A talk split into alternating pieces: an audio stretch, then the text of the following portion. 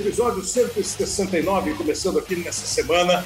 E o assunto dessa semana é muito bom para a gente refletir um pouco sobre é, realidade de futebol, a maneira como criticamos o futebol, o jeito como avaliamos uma temporada de um clube. E faço questão de salientar que esse clube que nós vamos tratar hoje é um clube que está sendo muito bem avaliado, muito bem tratado. É, ninguém tem dúvida do trabalho que é muito bem feito é, dentro de um ciclo que passou por alguns momentos de tempestade, mas que me parece navegar em águas muito claras, céu muito azul, e a gente vai conversar sobre isso. Semana passada, se você viu, ouviu, se você tiver a fim de ouvir, nós fizemos um meio nessa linha, falando do Corinthians e do São Paulo. Né? Dois times que chegaram aí a decisões, o São Paulo da Sul-Americana, o Corinthians da Copa do Brasil, mas que tiveram também percalços nessa, nessa temporada e que não entraram na temporada. Corinthians parecia ser o mais forte candidato a integrar o que era um trio entre Palmeiras, Atlético e Flamengo. Ele ficou um candidato muito forte de transformar esse trio num quarteto, pelas contratações que fez. Tal. E acho que o resumo até agora, nesse meio de setembro, quase final de setembro, do Corinthians é meio esse mesmo. O Corinthians está numa posição boa do campeonato, o Corinthians chegou a uma fase é, boa da Libertadores e o Corinthians está na final da Copa do Brasil. São Paulo a mesma coisa. São Paulo começou o ano pensando no Campeonato Brasileiro, viu que no meio do caminho o campeonato ficou muito mais duro para ele São Paulo e as copas começaram a se apresentar de uma maneira com uma possibilidade legal de título. O São Paulo foi eliminado agora recentemente pelo Flamengo, eliminou o Palmeiras chegou à, à semifinal da Copa do Brasil e o São Paulo é final de Copa Sul-Americana. O nosso assunto hoje é a Sociedade Esportiva Palmeiras. O Palmeiras, atual bicampeão, são três títulos, mas dois títulos seguidos, o que é muito raro no futebol brasileiro, dois times só conseguiram é, duas vezes seguidas a Libertadores, o Santos, lá em 62 e 63, e o São Paulo em 92 e 93. E o Palmeiras esteve muito perto de ir para sua terceira final consecutiva e lutar por um tricampeonato, o que seria o quarto do Palmeiras se ele se transformaria no brasileiro com mais títulos de Libertadores.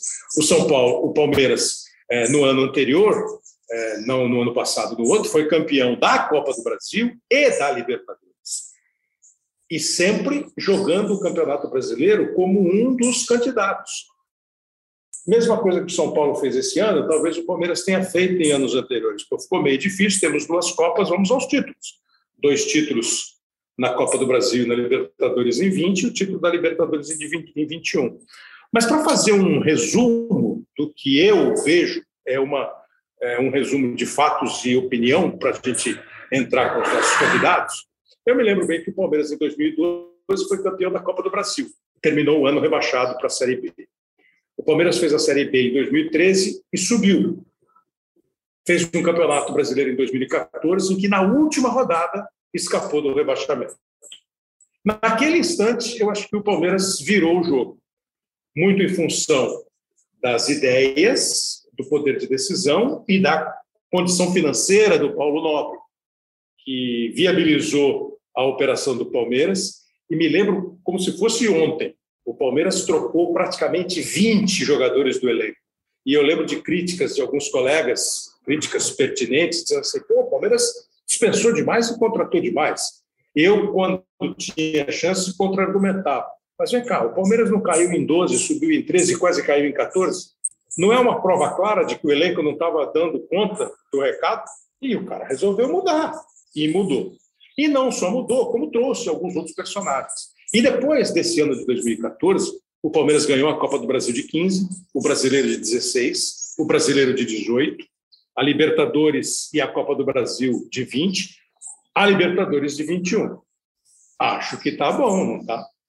E mais do que está bom, o Palmeiras hoje é considerado um time super difícil de ser batido, um time que aumentou o seu repertório de jogadas, um time que, se não tem um elenco formado por jogadores estrelas, jogadores decisivos e que no mercado brasileiro estão ali no top 5 de, de suas posições. E parece que é esse o desenho do Palmeiras.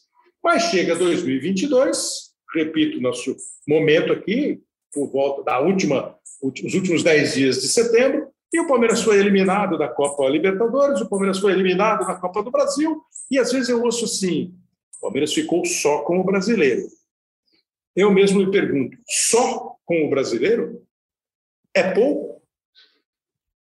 O Palmeiras ficou mal acostumado, o torcedor muito bem acostumado, nós, analistas, mal ou bem acostumados. E acho que hoje é uma boa oportunidade de a gente saber qual é o clima, o ambiente, a análise dentro do Palmeiras.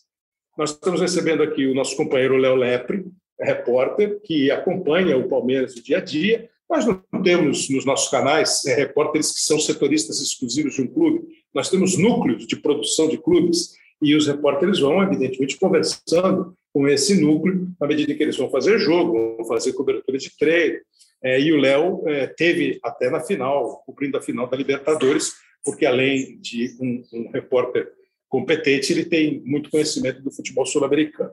E o nosso outro convidado chegou ao Palmeiras em 2014, naquele final de ano em que o Palmeiras escapou do rebaixamento, e ajudou a montar toda essa estrutura, é um participante ativo de toda essa estrutura do Palmeiras. E acho até, eu, vai ser a primeira pergunta para ele, que é um dos nomes menos falados, é, é dos menos populares, apesar de ter uma carreira muito longa como executivo de futebol. Eu estou recebendo aqui o gerente do Palmeiras, o Cícero Souza, a quem eu agradeço muito pela participação. Como vai, Cícero? Olá, Kleber. Olá, Léo. Obrigado aí pela introdução. Eu acho que esse é, breve apanhado né, do momento que o Palmeiras resolveu virar a chave do jogo, ele é muito pertinente, porque são práticas de gestão que são colocadas em práticas antes mesmo de você colher os resultados desportivos. Eu acredito que alguns passos antes de o time entrar em campo foram fundamentais e são fundamentais até hoje. Então, a grande ideia do departamento de futebol é apresentar aos presidentes, né, já a, a todos os que estiveram aqui, é, os objetivos do departamento de futebol, e eles são quatro: o técnico, que é o mais importante, o financeiro, que vai viabilizar o técnico, o de imagem, porque esse momento aí carecia de uma reconstrução do clube, de devolver a autoestima ao torcedor, e um de formação de atletas, que neste momento quase não existia como um processo intermitente dentro desse clube. Definidos os objetivos, um segundo passo foi uma definição de um modelo de gestão, como tomar as decisões dentro do departamento de futebol. Então, basicamente, a gente responde quatro perguntas que desencadeiam esse processo. Para que existe o Palmeiras? Para atender a paixão da torcida. Como atende a paixão da torcida? Tendo time profissional competitivo. Como tem time profissional competitivo? Tendo estrutura e profissionais de excelência. Não é à toa que o nosso CT é chamado de centro de excelência. E lá na base daquilo que chamamos de pirâmide, modelo de gestão, perguntamos como ter estrutura e profissionais de excelência agindo nas receitas. Aquele momento era o momento de uma nova arena. E hoje a gente sabe que a bilheteria dos jogos e o plano de sócio avantes são dois grandes carros-chefes de toda a nossa ideia financeira. Mas esse mesmo case de base, hoje você investe 1,6 e retira 4,2 milhões por mês. É, as nossas áreas de comunicação já conseguem comercializar tanto a nossa TV quanto as nossas redes. A nossa metodologia de formação de atletas virou franquia, é um licenciamento que o Palmeiras tem. O ativo de atletas já formados aqui, os do próprio elenco, toda essa base, esse estofo de receita, ele sai um pouco daquilo que é convencional se falar no Brasil, é, direitos de transmissão e venda dos jogadores principais. E eu acredito que toda essa visão ela veio muito antes do time entrar em campo, dos jogadores serem contratados, e ela foi muito importante. Um terceiro passo foi é, buscar o que, que seria a ideia de futebol do Palmeiras. E foi um processo que demorou muito tempo para chegar no estágio que está, para maturar até o momento em que, em que, em que chegamos. Porque nós é, gostamos de quatro pilares de futebol. Primeiro, o futebol total, com 11 jogadores inseridos em ações ofensivas e 11 jogadores inseridos em ações defensivas. O segundo, conceitos modernos, Kleber. Eu acho que o Brasil estagnou no tempo, né? Ele sentou nos, nos louros da fama do país do futebol, da pátria de chuteira, e a organização coletiva, que traz é, os conceitos de amplitude, profundidade, compactação, transição, e a gente pode ir mais profundo, é, gerar dúvida por dentro, atacar a última linha, com, enfim. Nós gostamos de conceitos modernos. É, uma terceira é, base que sustenta a ideia de futebol do Palmeiras é a integração científica Investimos pesado na área de saúde, investimos pesado na análise de desempenho, na análise de mercado, e isso nos ajuda a construir é, elencos, ideias, formatações. E a quarta ideia do futebol é a valorização das categorias de base, desde a prospecção, a aproximação de polos parceiros, na formação integral desse jogador. Então, com objetivos bem claros, modelo de gestão definido, e pilares de futebol, de ideias de futebol, aí sim inicia-se uma caminhada que, para mim, hoje talvez viva um momento mais maduro. E se, por um lado, o Palmeiras tem, é, na visão de algumas pessoas, o que é só o brasileiro, na nossa visão, a gente chega todos os anos, já há alguns anos, é, em todas as competições e vence algumas, mas não vai conseguir vencer todas. Este é um ano que, se possível, pode terminar com três conquistas, eles já têm duas. Então, sabemos que esta mentalidade, impregnada desde a sub-10 do Palmeiras, vindo por todas as suas categorias de base, ela hoje sustenta o clube sempre num grande patamar, que é o de, uma equipe que possa se julgar sempre em condições de vencer as competições que disputa. É, isso que o Cícero. Toda, é, essa primeira resposta do Cícero, é, eu vou dividi-la em vários, em vários eh, trechos, em vários itens, exatamente para a gente discutir esse Palmeiras. Eu acho que foi uma ampla, geral e muito bem clara definição do que é o Palmeiras, do que passou a ser o Palmeiras. E esse último, esse último essa última fala dele, que me parece ser assim, seria ótimo se nós passássemos a pensar futebol dessa maneira. Acho que vai ser muito difícil ainda. Chegamos quase todos os anos, ganhamos alguns, não conseguiremos ganhar todos, todos os anos. Poxa, gente, qual é o caminho mais próximo de você ser campeão? É chegar em todas as competições o mais longe possível, você ir caminhando nas competições. E elas vão ficando com o caminho mais estreito, mais duro, é, mais percalço. Os adversários também estão lá. Não existe campeonato que você disputa você contra você. Tem sempre um adversário, né? tem sempre um jogo, que por mais que você tenha método, ciência, ideia, tem um jogo ali. E só pelo nome é isso, é um jogo. Vai acontecer a favor e contra. Né?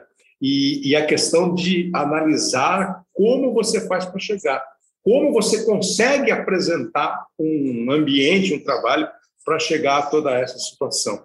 Cícero, como é que? Você, você por exemplo, você já está servindo ao seu terceiro presidente do Palmeiras, né? Paulo Nobre, Maurício Gagliotti e agora Lila Pereira. É, como é que é o organograma? Eu, eu, eu, nunca ouvi falar em.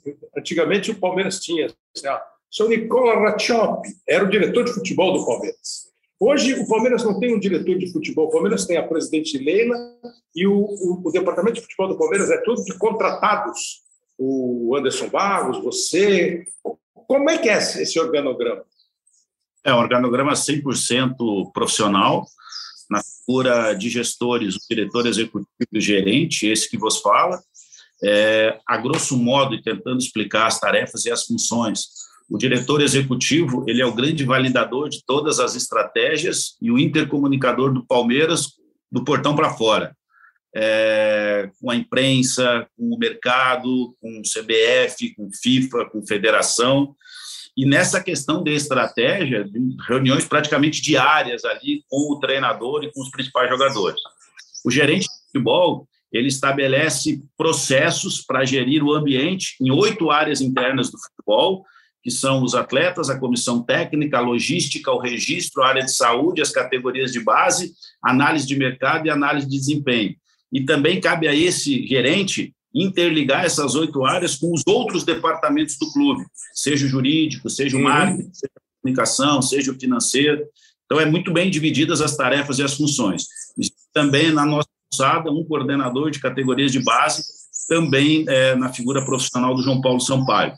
Dentro do departamento é, de futebol do Palmeiras não existe a figura política. Dentro do centro de treinamento temos um vice-presidente, que é o Paulo Bose, um livre circulação por aqui, que interage conosco diariamente, e nas categorias de base temos lá o adjunto Marcelo Dedestre, também no caráter estatutário. Não existem é, outros cargos políticos dentro do Palmeiras, o portão é cerrado, o portão é fechado, as decisões ocorrem full time, conforme a necessidade que elas emanem, e a gente é muito feliz aqui de, como você falou, né, com, com três presidentes, com três gestões, manter essa linha de tomada de decisão técnica e que a gente possa não dar uma conotação política quando tiver que tomar uma decisão, e sim pensando naquilo que é o melhor para o clube naquele momento. E me parece que esse foi um grande pulo do gato do Palmeiras, né? porque ao longo da história o Palmeiras sempre foi considerado um clube de muitas correntes políticas e de é, é, um ambiente politicamente tumultuado é, de muita oposição, às vezes os caras se juntavam para uma eleição e depois eles se separavam, e você não ouve mais, é muito raro você ouvir uma entrevista de um diretor do Palmeiras. Você ouve a entrevista do diretor executivo, do Anderson, do gerente de futebol, do Cícero, e eventualmente da presidente do Palmeiras.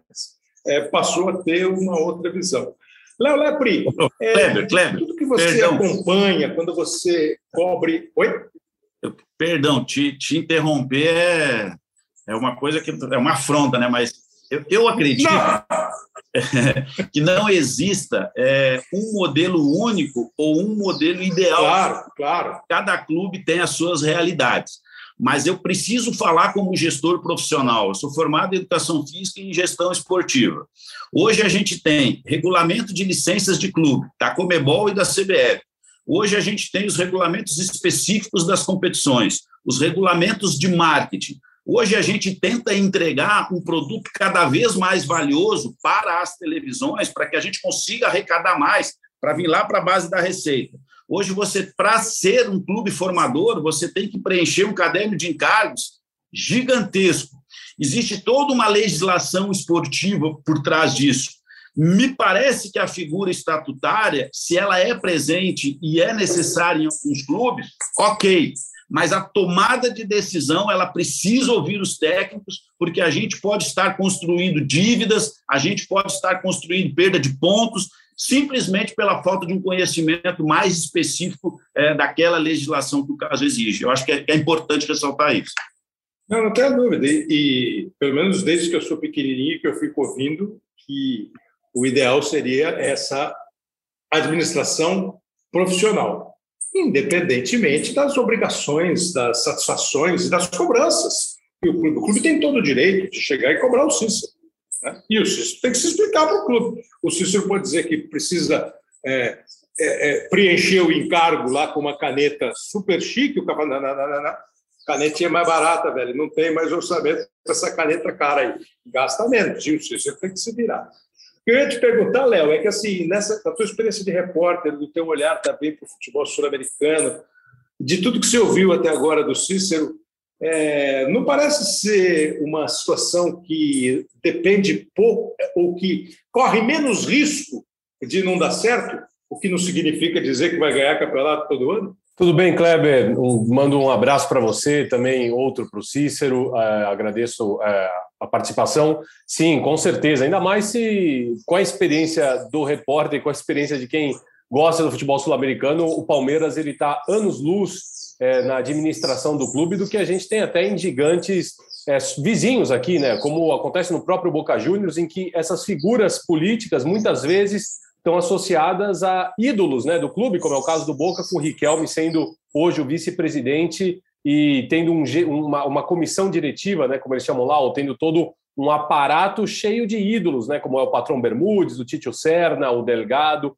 Então são é, mistura muito a figura do ídolo com a figura do gestor e às vezes custa para o torcedor criticar a gestão, porque lá tem um ídolo do campo, tem uma figura que trouxe muitas glórias ao clube. Mas dentro de tudo isso que o Cícero disse, eu queria perguntar para ele é, até onde vai. Ele, ele falou né, da importância de se manter um, um, um pessoal profissional na gestão do Palmeiras, que a figura do dirigente político ela se mantém afastada. E eu queria saber também, Cícero, até onde vai é, o poder do gestor, do diretor de futebol, até onde vai dentro do vestiário. Se fica na blindagem ali, o vestiário é um terreno sagrado, onde o Abel é, comanda e, e é, pouco, poucas vezes vocês têm acesso, até onde vai a sua participação, a participação do diretor de futebol do Palmeiras, até onde vai a participação dessa gestão profissional, portas para dentro, porque afinal de contas, como você bem disse, também é da responsabilidade é, da sua, do seu cargo, da sua responsabilidade, é, você gerenciar, fazer esse meio de campo também com a comissão técnica. E até acrescento, Cícero, essa pergunta do Léo, porque eu estava lendo hoje botei lá Cícero Souza. Ah, o Cícero faz a cartilha para o comportamento no Mundial. Em determinado instante, a palavra cartilha era é, amordaçar e algemar jogador. E eu entendi que era uma questão de comportamento. Talvez vá muito ao encontro disso que o Léo te perguntou, né? Da porta do vestiário para dentro. É, vamos, vamos aproveitar do formato podcast que a gente consegue desenvolver, né? Então, coisas que talvez eu nunca tenha falado, mas vamos lá como gerente e estabelecendo áreas de processo. Primeiro com atletas. É, a convivência diária no treino, de acompanhar todo o treino e entender se os nossos colaboradores estão fazendo a entrega do seu serviço, se a metodologia daquilo que a gente entende de futebol está sendo aplicada e a resposta dele. É, alguns dias é, você vai ter que conversar com a área de saúde para entender algumas coisas do jogador, outros dias com a psicologia, outros dias com a área técnica, é, um, algum dia ele vai ser convocado, você vai ter que chamar ele para entregar a convocação, criar alguma estratégia, se você vai pedir para ele não ir, é, algum dia ele vai ter julgamento, você, são processos com os atletas com a comissão técnica, qual o dia que ela tem que entregar a, é, a, programação semanal, quando que ela tem que entregar a convocação, se quer chamar o menino da base, qual é o processo do clube, é, se quer treinar no Allianz Parque, qual é o processo que a gente tem que fazer, é, como a gente faz o controle de cartões, quantas pessoas viajam na delegação. Então, são interações intermitentes com a comissão técnica, né? É, precisamos participar dos congressos técnicos de Campeonato Paulista Campeonato Brasileiro, precisamos dar ideia sentamos, construímos as ideias e nós somos as pessoas que vamos é, levar ao diretor de futebol para que ele leve lá na CBF, na Federação Paulista e na Comebol. Já o diretor de futebol, ele é o cara que alimenta com o treinador diariamente todos os anseios, todas as necessidades, é, toda a administração de um ambiente e cria estratégia de quem vai agir até que ponto. Mas eu acho que esse comando, ele não é um comando que precisa unificado. Ele é um comando que estrategicamente precisa ser abordado em questões técnicas pela comissão técnica e em questões administrativas, contratuais, pela gestão do clube. Eu não vejo como os assuntos se misturarem. Não cabe a um diretor executivo definir um modelo de jogo, não cabe a um treinador definir bases contratuais. Então, é, é muito claro, é muito nítido, não existe um confronto desses comandos. Eles são extremamente específicos e justamente por isso que se reencontram todo dia para caminharem alinhados. Então, e aí outro dia o Abel, é, dando entrevista, parece que ele foi paquerado aí por alguns clubes, ele disse, não, vou ficar no Palmeiras porque aqui eu tenho tudo que eu preciso, eu tenho todas as situações. Cara, quando a gente ouve um técnico falar isso, e mesmo a semana passada, quando, por exemplo, o Carlos Belmonte do São Paulo garantiu o Rogério, e o Roberto Andrade disse que gostaria muito de contar com o Vitor Pereira, é, há, uma, há uma distância, às vezes grande, e às vezes é só pequenininha, de um dia para o outro, né? o que acontece de um dia para o outro, que muda, mas parece muito claro que o Abel está satisfeito do Palmeiras e o Palmeiras está satisfeito com o Abel. E nessa divisão que você fez de funções, de cobranças, né, é, que é perfeito, o diretor técnico não diz se é 4-4-2 ou 4-3-3. E o técnico de futebol não diz se o contrato vai ser de um ou de cinco anos. Né? Ele expõe o ponto de vista dele e a direção resolve. Como é que é essa? Porque ele falou assim: ó, o nosso time tem uma base, eu estou muito feliz aqui e não devemos ter muitas mudanças é, para 2023.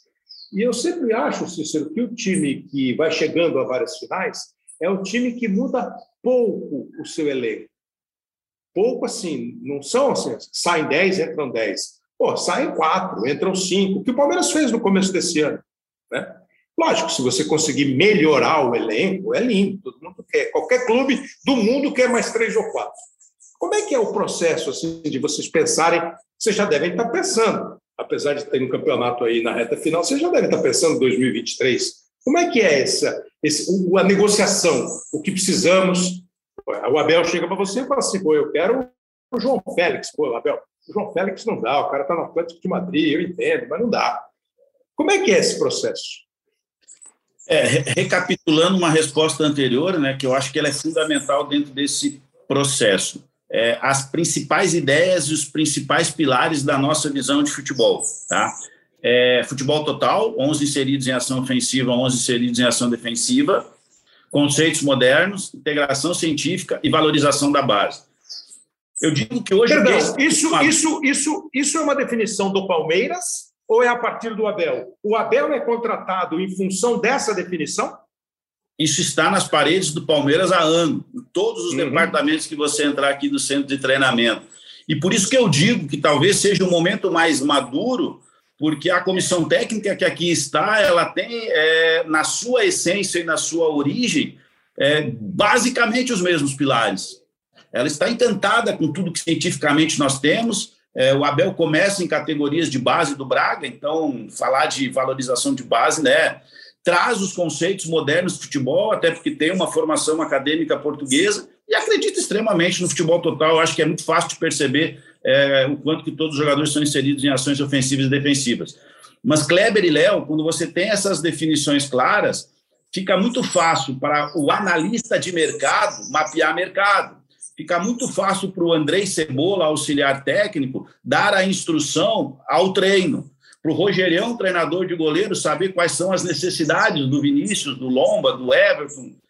Fica muito fácil para que todas as pessoas envolvidas no contexto enxerguem o futebol com este prisma. E à medida que as temporadas terminam, nós temos algumas convicções. Primeiro, elenco enxuto. Palmeiras hoje tem 26 jogadores. Isso só é permitido porque a base sustenta quando for necessário, porque a área de saúde entrega números fantásticos, porque a gente investe pesado em logística e porque alguns jogadores são polivalentes. São, os conceitos vêm antes dos nomes. E à medida uhum. que os anos se finalizam, você faz as avaliações. Poxa, é, nós estamos gravando esse podcast, o Luan está prestes a completar 200 jogos pelo Palmeiras, tem 199. Quando ele completar 200, nós vamos ter oito jogadores com mais de 200 partidas ainda atuando no Palmeiras. Raridade hoje em dia. Raridade, porque se o jogador performa muito, ele, ele é vendido. Se o jogador não performa imediatamente, que é o caso de muitos até desses que têm 200 jogos, é, o, todo mundo quer deletá-los do processo. Então, nós entendemos que toda essa robustez de clube não está no nome de ninguém, está simplesmente nas grandes ideias que o Palmeiras acredita. Então, vai acabar uma temporada, o mercado vai vir e vai querer levar quem? Não sabemos, a gente tem ideias, mas a gente não tem confirmações. A Quais são as ideias? Quais são as ideias? As ideias são internas, né? As ideias é, são internas, né? Essas ideias internas. Eu diria ideias... que as paredes não têm ouvidos, as paredes têm criatividade e cérebro, porque o que as é. paredes pensam é um espetáculo. Eu acho que as ideias é, internas, quando externadas no momento, no lugar apropriado, elas acabam virando ideias fracassadas. Mas, Mas é, pergunta, é, perguntar é, função de ofício. É, é isso aí. Mas eu acho que, é, que todo fim de ano as equipes elas vão se revisitarem. E se elas estiverem uma ideia e um contexto de futebol muito claro para os principais personagens envolvidos, as trocas e as reposições elas são menos traumáticas. Agora, tem outros componentes, né? Tem o componente financeiro. E eu acho que o Palmeiras tem que citar o componente financeiro. Porque a ideia que se tem é de um clube rico, como você falou. A realidade está lá na nossa essência. Um dos nossos objetivos é, é, é ter uma boa vida financeira. Está no nosso modelo de gestão, que a base de tudo é receita. Então, a gente gera o dinheiro. Porém, em um momento pandêmico, o Palmeiras deixa para trás quase 300 milhões de receitas, 150 em cada ano. Ele posterga muita coisa e o futuro chega, o futuro está chegando. O Palmeiras tem que pagar aquilo que não pagou lá, aquilo que renegociou, aquilo que já negociou para esse período. Então, o fim de ano ele tem todas essas implicâncias na hora de você montar o seu elenco, porque se a floresta estiver bem, eu acredito que todas as árvores tendem a agir melhor. Não todas, mas a maioria vai ter essa perspectiva. se enfraquecermos a ideia da floresta e começarmos a olhar individualmente para algumas árvores, logo, logo, nem floresta a gente tem mais.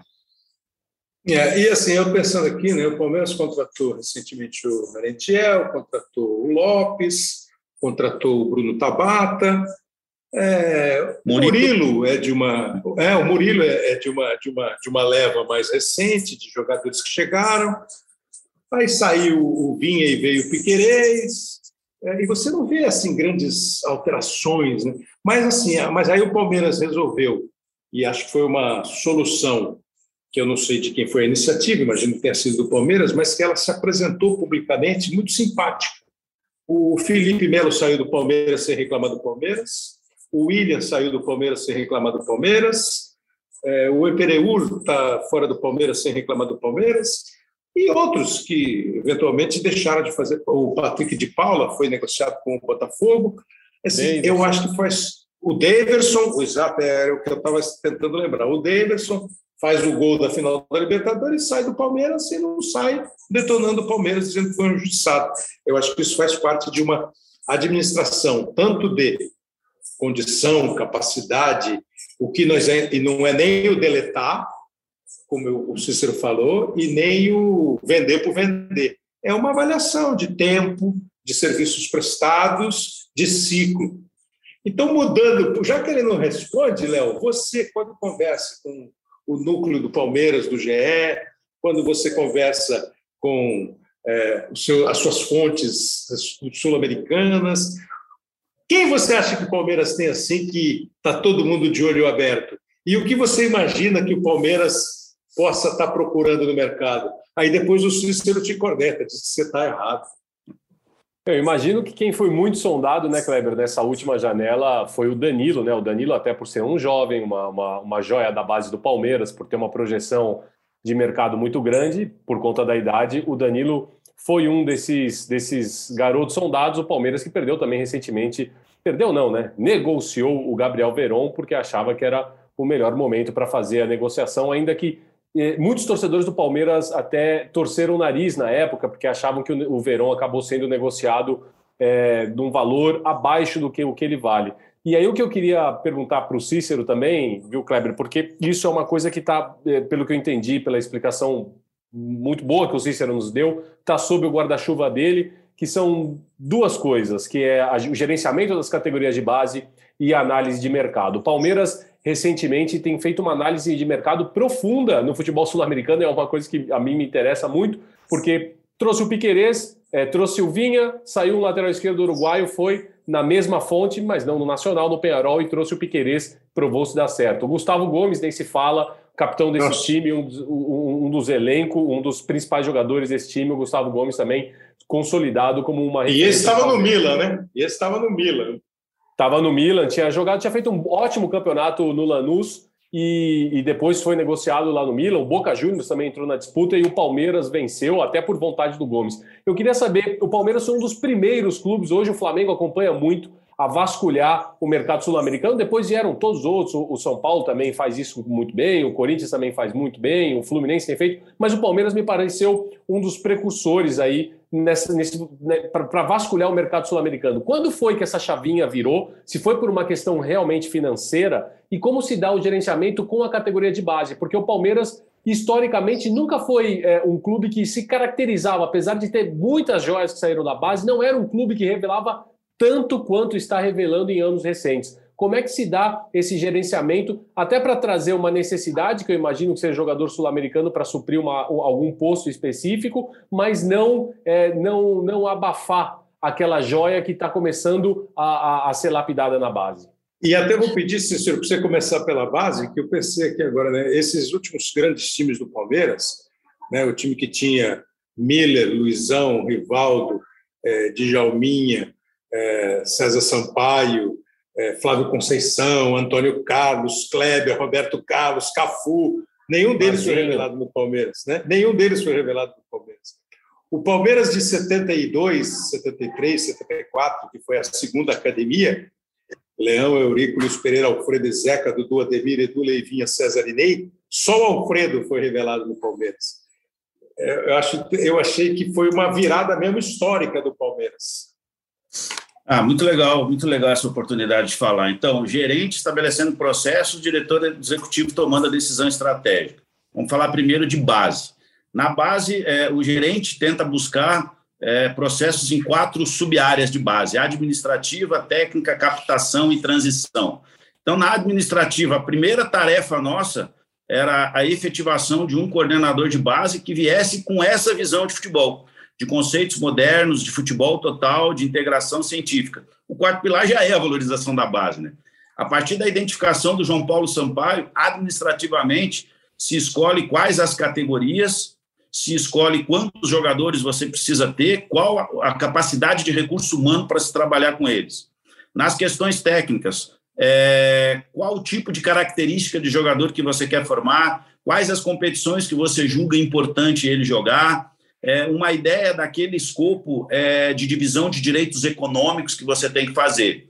Na área de captação, onde são os principais polos formadores que gostaríamos de trazer, quais os nossos processos de captação, e hoje eles são três, são as competições onde a gente vai assistir os jogos né, com os nossos olheiros, são os clubes parceiros e o futsal. E os processos de transição, são muitos, são muitos. A categoria de base treina aqui no turno contrário, é, a gente tem os índices de GPS padronizados, modelo de análise de desempenho padronizado. Toda vez que um time sub-20 ou 17 vai jogar, a comissão técnica da equipe principal recebe a escalação, depois do jogo, o resumo do jogo, os lances do jogo. Dentro do vestiário dos atletas, fica rodando os resultados da base, os chaveamentos de base. São muitos, são muitos processos.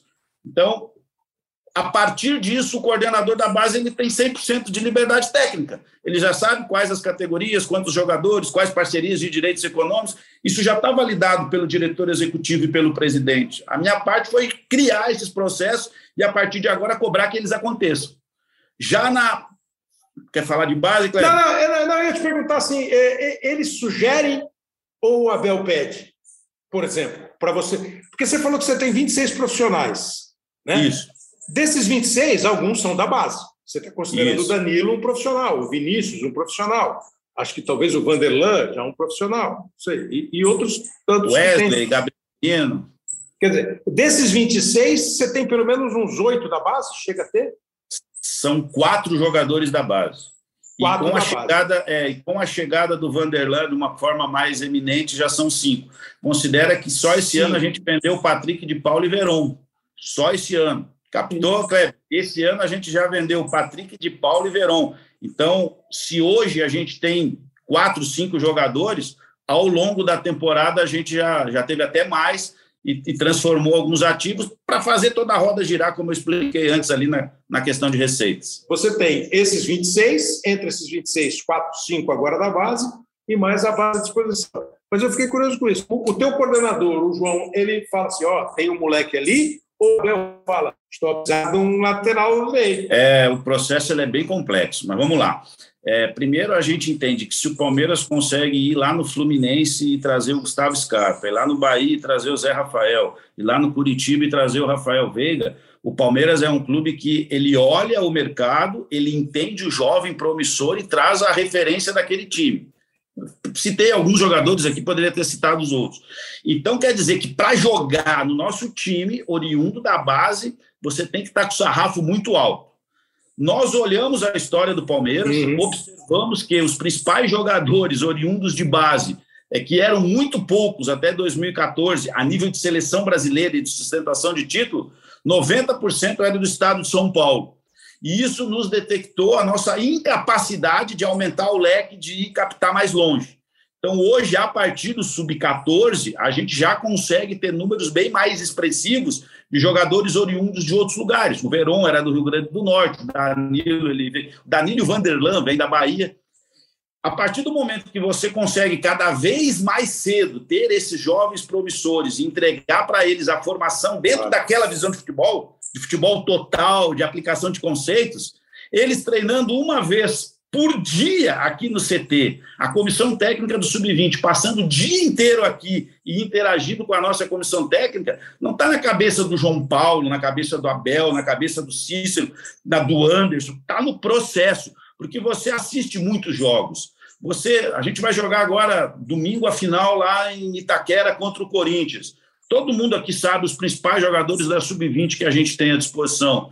Vencemos o São Paulo por 3 a 1 sub-17 no meio de semana. Todos nós aqui sabemos a escalação, os principais jogadores, as características de jogo. Então não, não está na cabeça de um. Quando a necessidade aparece, quase que é eminente quem é o próximo jogador da fila, de tantas foram as vezes que a gente já teve a oportunidade de assistir, Kleber. Não está na cabeça de uma pessoa só. Responsabilidade que é interessante do Léo Lepre. O Palmeiras tem hoje, é, é, eu não vou lembrar, mas vai Gustavo, Piquerez, é, Atuesta, Merentiel, Lopes, esses cinco certamente são jogadores sul-americanos, não sei nem se mais tem mais. 20. Daqueles 26. Então, seis são estrangeiros, são seis, mais do que o Sevilha. Seis, então seis dos 26 vieram desse mercado. Como é que ficou o olhar? Foi grana ou é não é só um ou outro, né? só grana ou só técnica. Né? É, então vamos lá. Também a definição de processos para depois, posterior tomada de decisão. O Palmeiras tem dois analistas de mercado full-time em uma sala. Estes dois analistas distribuem semanalmente dois links de jogo para 17 profissionais diferentes. Então, distribui 34 jogos. Jogos de Série B, jogos de MLS, jogos de Sul-Americana, jogos de Libertadores, jogos estratégicos.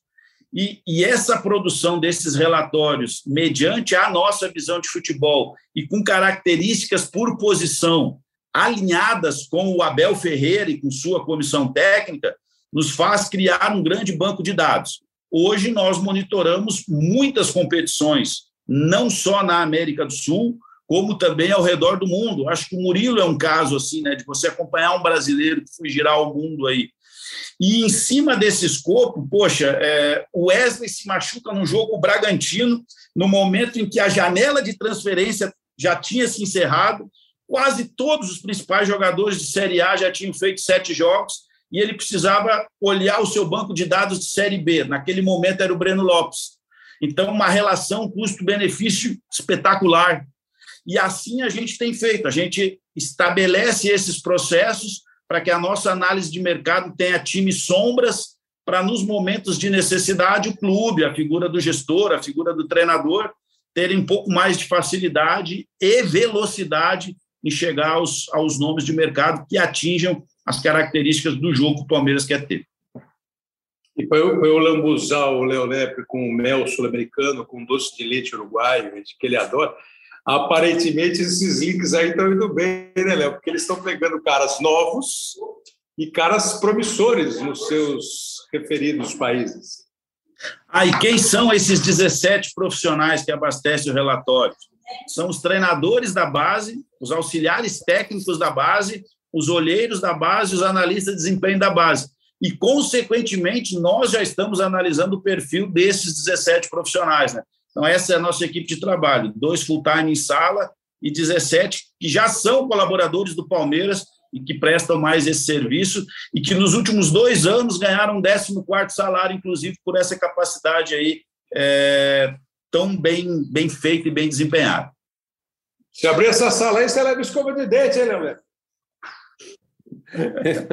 Exatamente. Não, é interessante saber porque realmente o Palmeiras foi muito assertivo nas contratações dele é, principalmente no mercado sul-americano. E aí eu queria saber até do Cícero a, a, opinião dele sobre e o quanto dificulta e o quanto favorece a opinião dele nessa mudança do calendário agora para a janela de negociação, né? Porque agora, é, antes o futebol brasileiro, é, antes eu digo nas temporadas passadas, o, a janela de negociação era aberta o ano inteiro, então se podia trazer um jogador o ano inteiro. Agora, a, a, por, por, por determinação da CBF, o modelo brasileiro segue o modelo executado na maior parte do mundo, com duas janelas de negociação.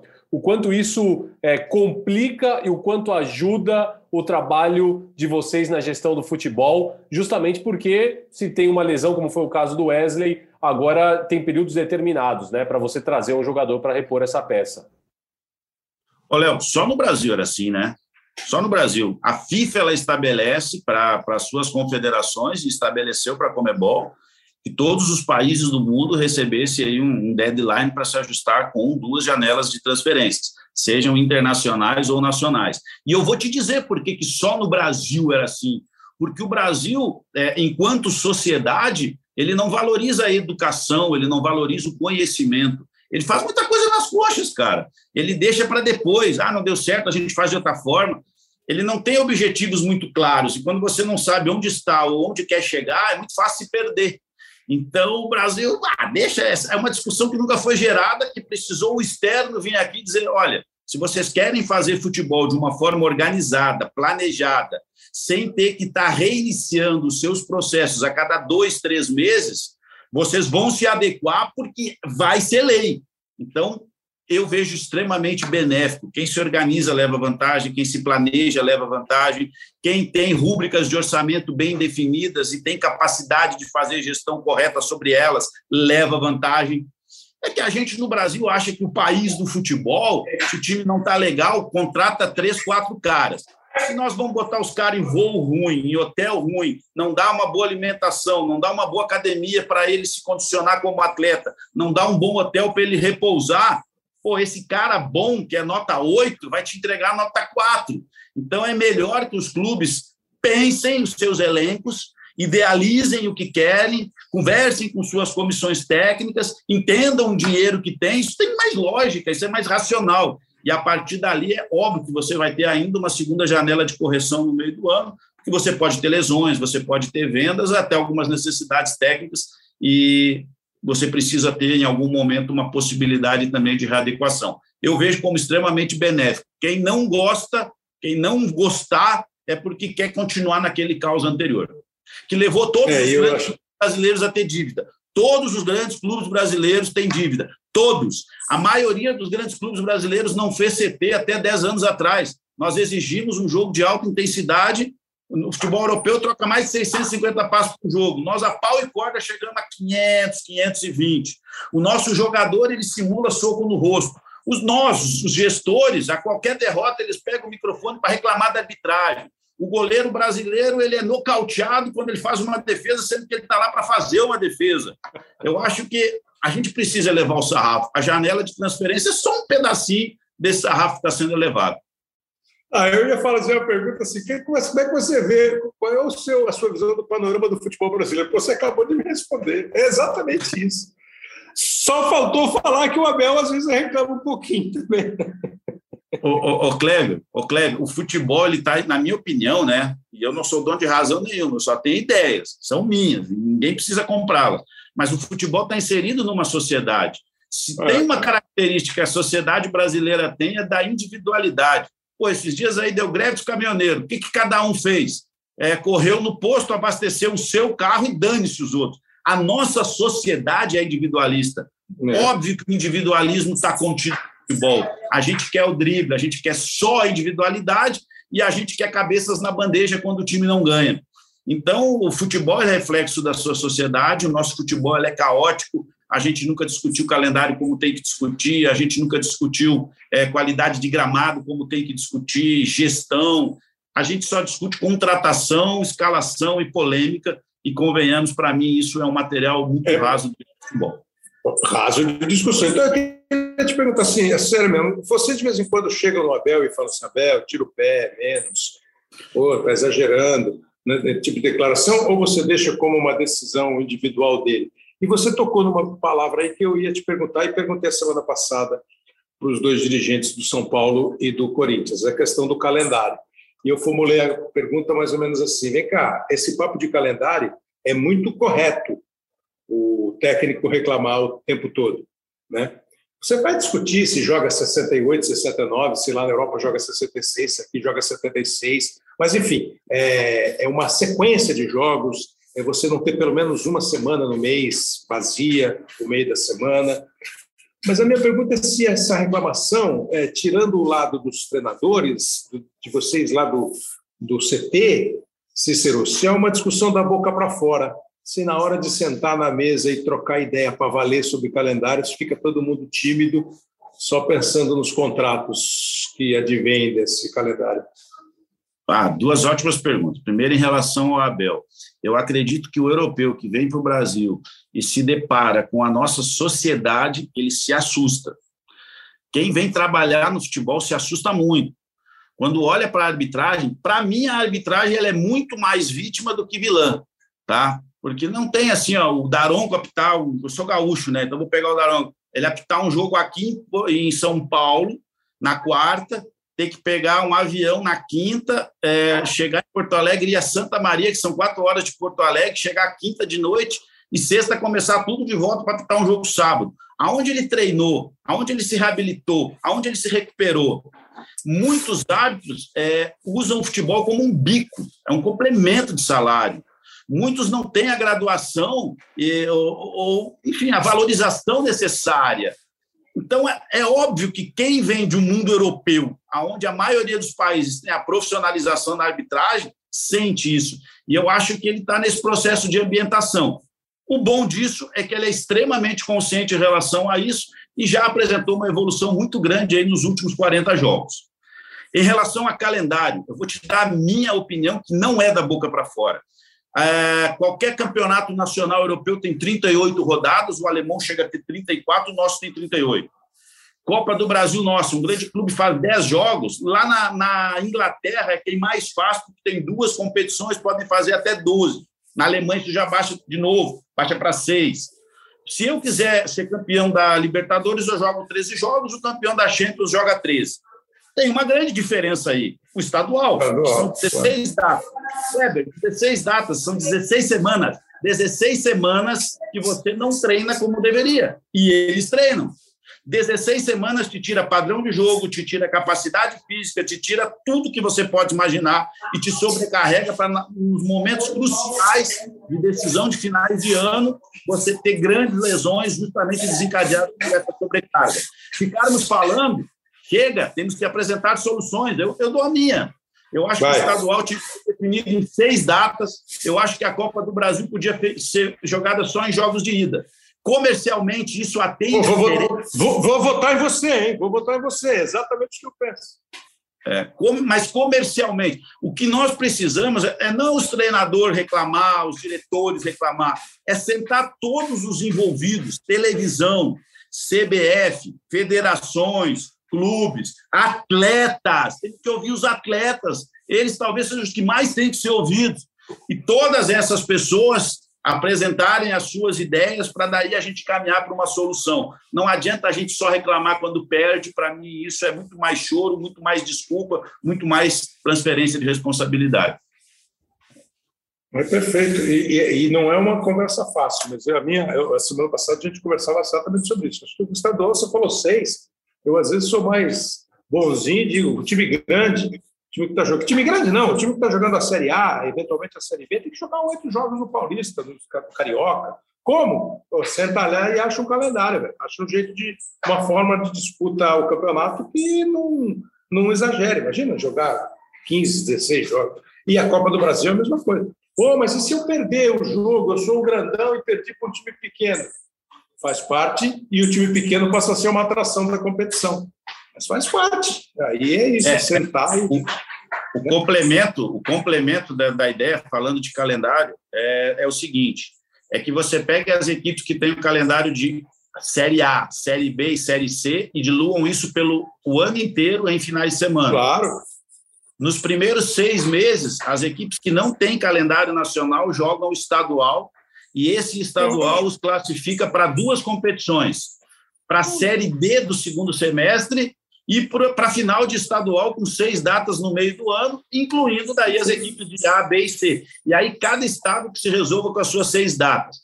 Vamos de novo, eu sou gaúcho, lá, o Grêmio, o Inter, o Juventude, o Ipiranga, o Brasil de Pelotas e o São José. Você tem seis times de calendário nacional. Você traria mais dois para essas seis datas, e com essas seis datas você faria duas datas de quarta, duas de semi e duas de final. Aqui em São Paulo, só na Série A nós temos cinco times, mais uma série grande de times na Série B e Série C. Digamos que sejam 11, 12. Você traria cinco ou quatro do primeiro semestre, teria 16 times. Você jogaria duas datas, duas datas de oitavas, uma de quarta, uma de semi, uma de final. Enfim, comporta, comporta. As pessoas têm que parar de reclamar e apresentar ideias, né, Cleber? Volto a dizer, eu acho que são, são muitas transferências de responsabilidade sem a gente apresentar soluções mais plausíveis. É, às vezes é muito assim, eu, eu, eu, comento a sua opinião em vez de dar uma sugestão. Aí é muito mais simples. Léo, faz a sua pergunta para a gente ir liberando o Cícero Souza, que está dando uma super entrevista aqui para a gente. Queria saber até nesse modelo de gestão, então, é, quando eles começaram a pensar nesse projeto do Palmeiras, ele disse que tinha muita coisa que já estava lá, inclusive a pintada nos muros, mas de que fonte que eles beberam, aonde que eles vão procurar é, a, até aprimorar o que eles já estão fazendo, porque eu acredito que isso é um, é um, processo em constante evolução, aonde eles vão aprimorar, quais são as fontes, as referências é, no mundo, em clubes no mundo, e aonde ele vê, se é que ele se permite até traçar, não um tipo de comparativo, mas aonde ele vê dentro do Brasil, modelos que são promissores, modelos que parecem que caminham muito bem em clubes que podem rivalizar aí a futuro até com esse modelo do exitoso do Palmeiras. Então, na realidade, é, não havia nada em muro, né? Foi feita uma construção pelos lá no fim de 2014, início de 2015, pelos gestores, né? É, Alexandre participou muito, Cícero participou muito, João Paulo participou muito, a partir de cada presidente que entra, a gente valida os objetivos, o modelo de gestão, a visão de futebol, as áreas de processo.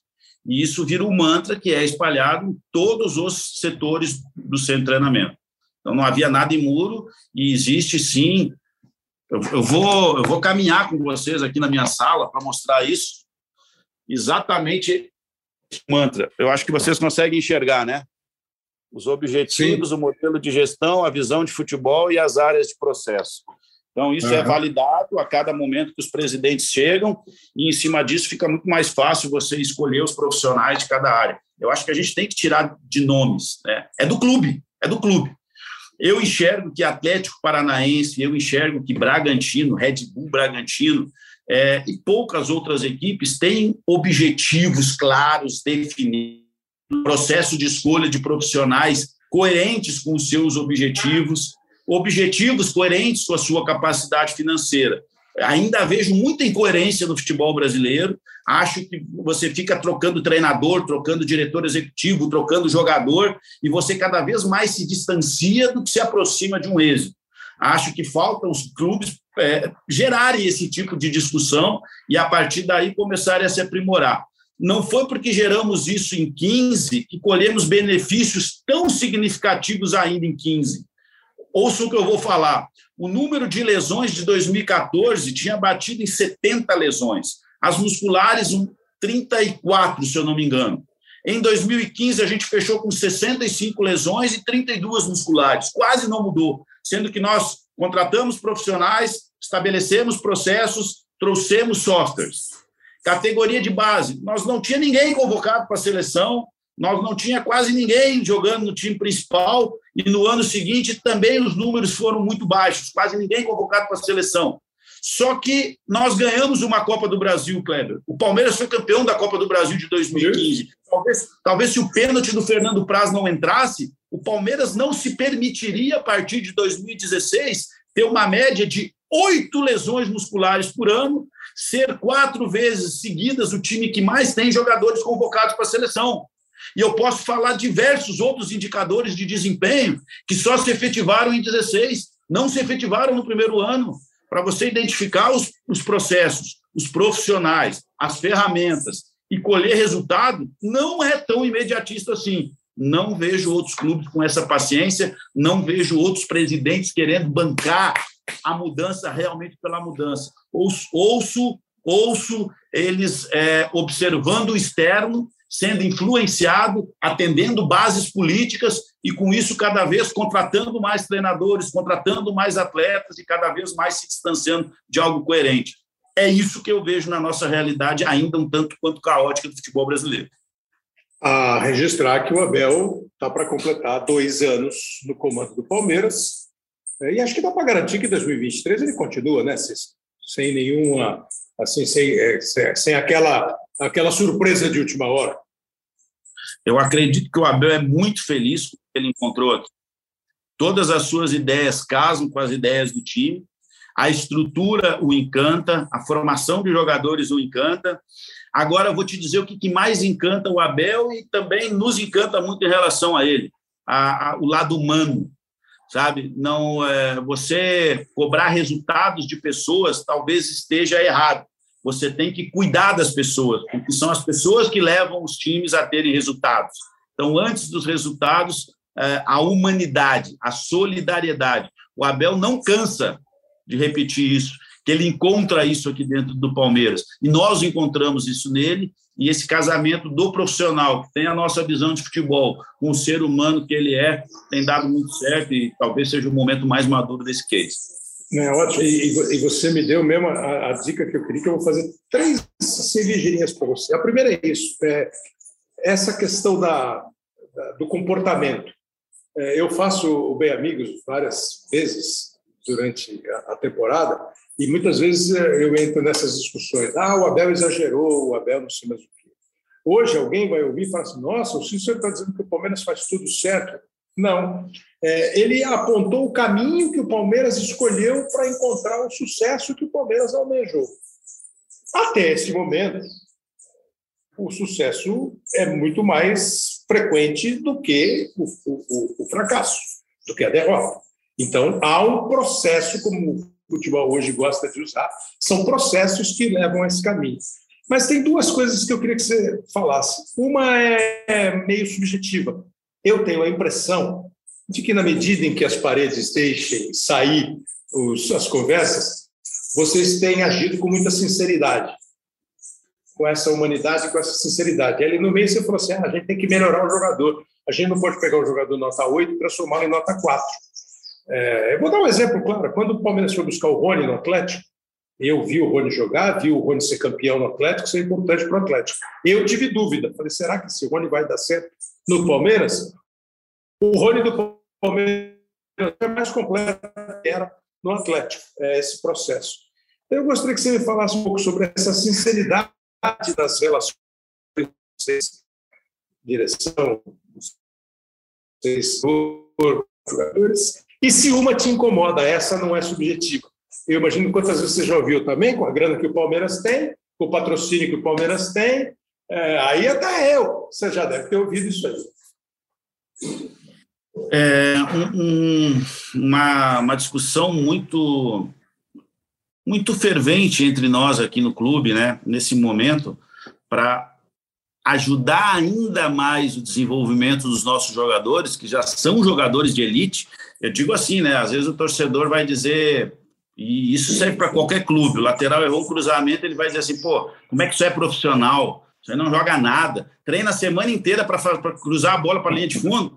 Só que aquele cara ali, ele foi sub-15 em algum lugar, foi titular, virou destaque, passou para o sub-17, foi titular, virou destaque, passou para o sub-20. Olha quantas pessoas estão no processo, né? Quantos, quantos foram para foi titular, virou destaque, alguém profissionalizou, foi titular, virou destaque, algum time fez um bom contrato, foi titular, virou destaque e veio para o Palmeiras. Ou foi para o São Paulo, para o Corinthians, para o Santos. Então ele não é ruim além dele ter qualidade técnica, ele quis pagar o preço. E o cara que quis pagar o preço, ele merece toda a nossa consideração e respeito. E nós temos que tentar a máxima evolução. Uma discussão muito frequente que nós estamos tendo aqui agora é como aumentar o cognitivo do nosso jogador. Porque quando você vai na Europa e percebe que o jogo é mais intenso, que o jogo é mais rápido, que o jogo é mais compactado, e mesmo assim ele tem uma plástica muito bonita, com todo respeito, a gente olha a Premier League de manhã e olha a Série A do brasileiro de tarde, é fácil perceber a diferença. Qual é o nosso papel para ajudar a melhorar? É o gramado ficar mais rápido? É brigar por uma arbitragem melhor? Como que um jogador que tem seis vezes no mês a oportunidade de jogar esse jogo intenso, tá? vai poder ser comparado conosco aqui, que temos um jogo mais lento, mais arrastado, mais parado.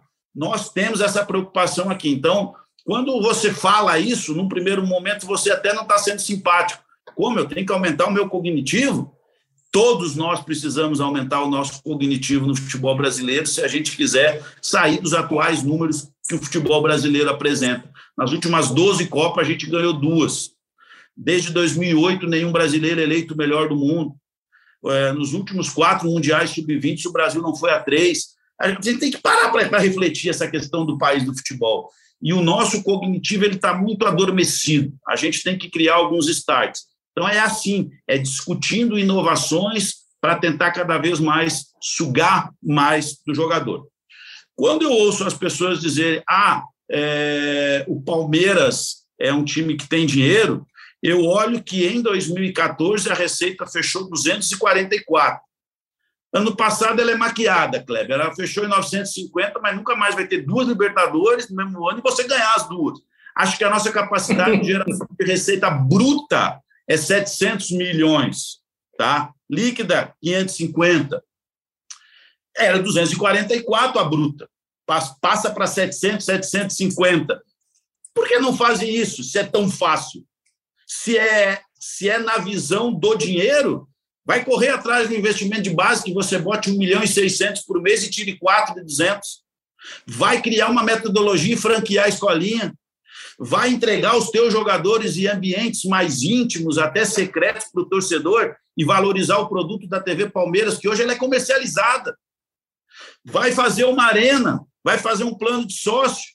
Então, eu acho que a questão de ter o dinheiro é uma questão de, primeiro, ter trabalho e uma mentalidade vencedora, e esse é o espírito que o Palmeiras tem norteado a todos aqueles que trabalham aqui e, consequentemente, colhendo esses frutos aí nos últimos anos. Não, concordo, concordo muito, e é a pessoa é, com que tem uma expertise dentro desse modelo exitoso do Palmeiras e tem muita, realmente tem muita coisa para ser modificado e eu acho que, acho que o próximo passo é realmente discutir, já que já se foi discutida a janela de transferência, o próximo passo talvez seja discutir o calendário e a viabilidade de competições, principalmente essas do primeiro semestre, como são os estaduais. Né?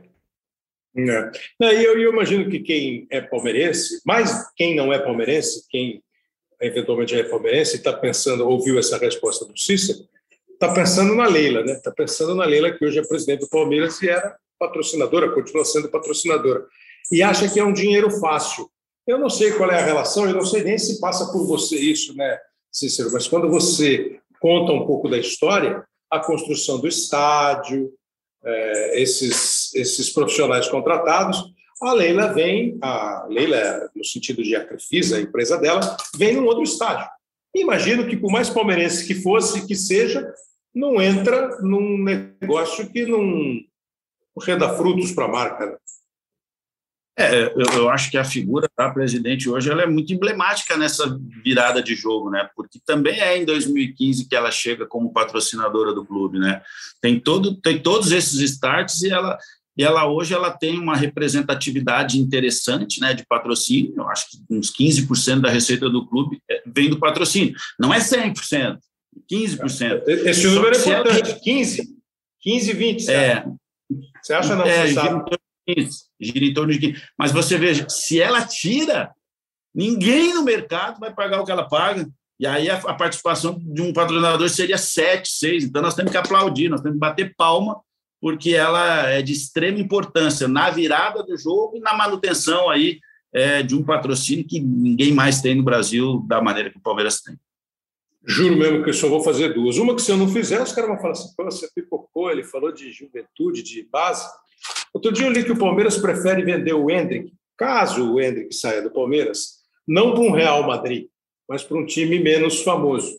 Eu fiquei pensando, pô, será que o Palmeiras está pensando naqueles porcento depois, quando ele for para o Real Madrid? Mas isso é só devaneio de minha parte, que eu acho que é interessante. Né? Você vende o Hendrick por 100 para um time menor que o Real. Quando o Real comprar, o Palmeiras pega como o São Paulo acabou de pegar o 100 ali do Anthony que foi para o Ajax, agora está no, no United. Mas como é que vocês estão tratando esse garoto? Está todo mundo querendo vê-lo. Ele outro dia ficou no banco de reservas. Está todo mundo esperando o dia que ele vai vestir a camisa de titular do Palmeiras e todo mundo acha que ninguém mais vai ter brecha. Como é que vocês estão trabalhando? De tudo isso que você falou, da, do, da assistência médica, psicológica, física, é, tática, e vocês têm o que parece ser uma futura preciosidade do futebol, se é que já não é, eu acho que já é. É, o Hendrick é um jogador captado com 11 anos no Distrito Federal. É uma discussão que a gente tem que ter, o Ministério Público não possibilita alojamento de jovens com menos de 14 anos para clubes de futebol. É uma discussão que a gente teria que levantar, em vez de ficar falando de contratação, escalação, mas teria que levantar, porque a gente perde talentos, os clubes perdem talentos. Então, o Palmeiras, ele traz o Hendrick, ele traz o seu pai, ele traz a sua mãe, ele, ele aloca um apartamento, ele dá emprego para o seu pai, por detectar duas valências. É, a valência técnica e a valência do cara que quer pagar o preço. E óbvio que ele também se desenvolveu numa questão física, numa questão cognitiva de jogo, numa questão tática de jogo. Mas ele cumpre com todos os seus passos de forma prematura.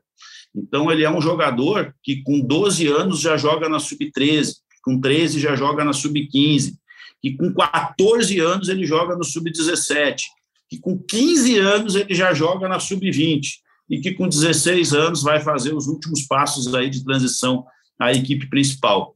O que, que vai ser daqui para frente? Todos nós temos a melhor expectativa possível mas nós lidamos com uma naturalidade muito grande aqui dentro do Palmeiras para que tudo tenha o seu tempo. Afinal, ele está chegando num time que é bicampeão da Libertadores, que é líder do Campeonato Brasileiro, que tem ideias de jogo e mecânicas de jogo extremamente alicerçadas e ele agora começa a se introduzir e se infiltrar no processo final de transição. Acho que o céu é o limite Acho que se a gente identificou isso em 2011, seria muito contraditório agora o Palmeiras não querer acelerar algum tipo de start, algum tipo de processo. Então a gente fez tudo da maneira mais rápida possível, mas também comedida. E creio eu que a gente vai ter oportunidade, sim, de ver o Hendrick no Palmeiras, disputando títulos como a gente sempre disputa, dando alegria aos nossos torcedores. E a venda, o Kleber, que me, me parece em um futuro ser algo quem consegue pensar que um jogador assim não vai ser vendido, né?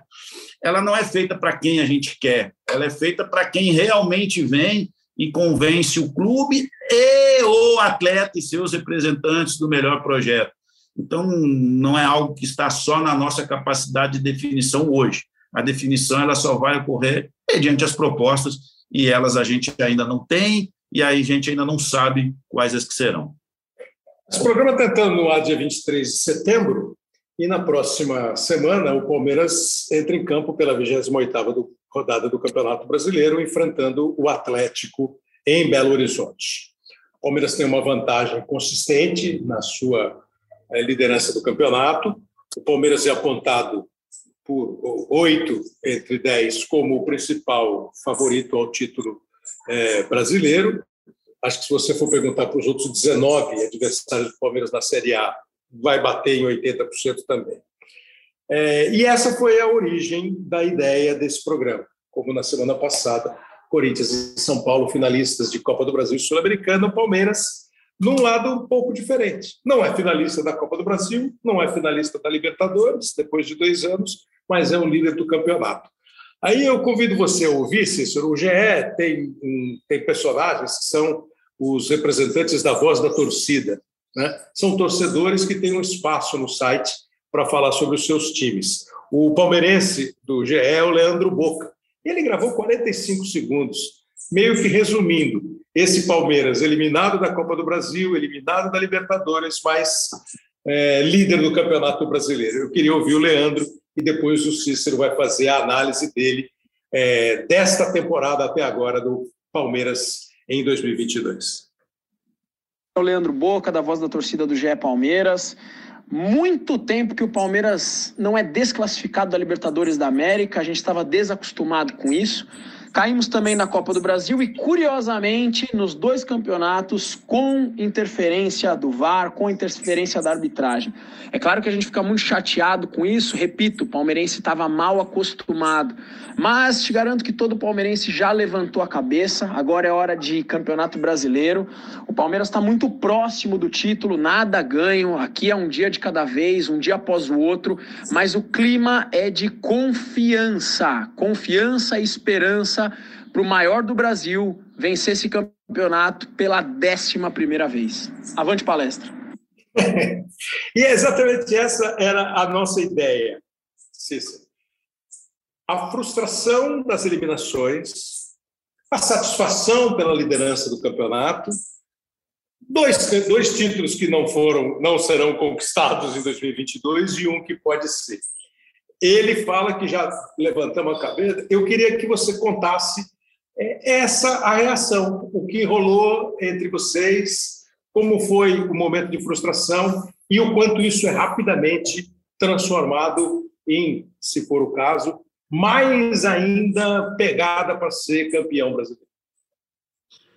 Eu acho que é, é, é fácil de se perceber, né? É o profissionalismo e o caráter dos profissionais envolvidos nesse contexto. O dia seguinte à eliminação ao Atlético Paranaense, ele foi um dia onde todos nós tentamos digerir o gosto amargo da eliminação. O profissional de elite, ele não quer ser campeão porque alguém o provocou, porque alguém o instigou. Ele quer ser campeão, eu quero ser campeão, porque quando acaba uma final, um time vai botar medalha de ouro e eu quero que seja o meu.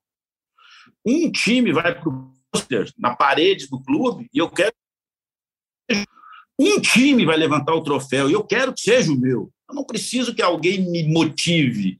E o nível de motivação externa ele vai estar altamente relacionado às frustrações que o jogo trouxe para ele na derrota ou ao sabor de sucesso que ele teve na vitória. Então, esse sabor da derrota ele tem que ser sentido para você nunca mais querer experimentar. Passou esse dia, a gente virou a página. A gente quer o sabor da vitória. E a gente sabe que tudo isso que a gente falou aqui, que é bonito, que é legal, não é a garantia da vitória nenhuma. Agora, quem não tem estrutura, planejamento financeiro, ideia de futebol, cada vez mais se distancia das conquistas. E se não vamos ter todas, achamos que estamos no caminho para todos os anos, pelo menos, nos condicionarmos a acreditar que podemos tê-la. O Boca representa a torcida. A torcida do Palmeiras, o que, que ela quer? Time profissional competitivo. Está aí. Como que os tem? Estrutura, profissionais de excelência. Como que os tem? Agindo na receita. Quero agradecer a oportunidade de vocês deixar a gente falar um pouco de gestão e o quanto que ela se interrelaciona com o produto final do futebol, que é a paixão do torcedor. A gente gostou, Cícero Souza. Espero que você tenha gostado. Podemos fazer outro. Quando quiser. Léo, obrigado, Léo Lepre. Eu que agradeço, Kleber. Um forte abraço a você, um forte abraço também ao Cícero. Obrigado pelo tempo aí, pelas explicações, Cícero. Abraço, Léo. O Lucas Garbelotto, o Pedro Soares e o Léo Bianchi são os editores e produtores do Hoje Sim. Esse foi o episódio 169. Para quem gosta de futebol, gosta de torcer, mas gosta de entender um pouco mais os caminhos para você chegar a este ou aquele resultado, eu acho que foi um episódio bacana. Valeu, grande abraço, até a semana.